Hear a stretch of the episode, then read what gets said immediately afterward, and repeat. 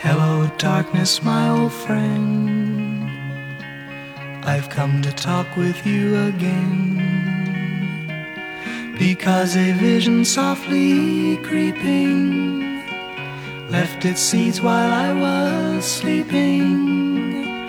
And the vision that was planted in my brain still remains within the sound of silence.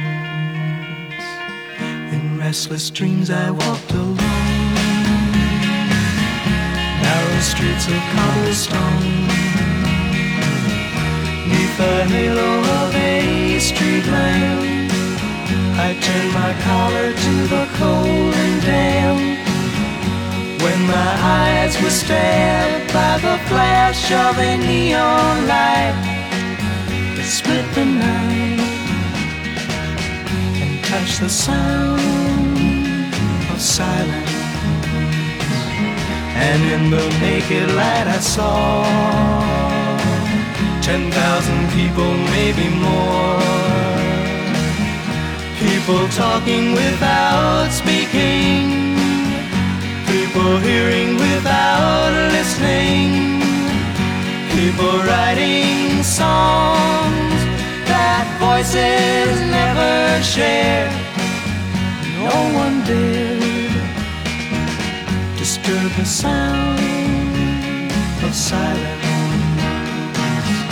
Fool said I, you do not know silence like a cancer grows. Hear my words that I might teach you.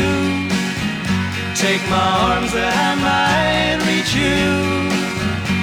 But my words, like silent raindrops, fell.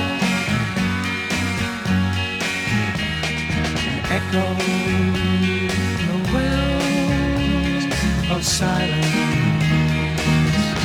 and the people bowed and prayed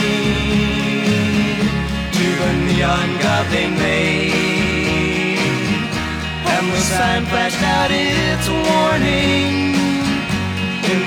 that it was forming.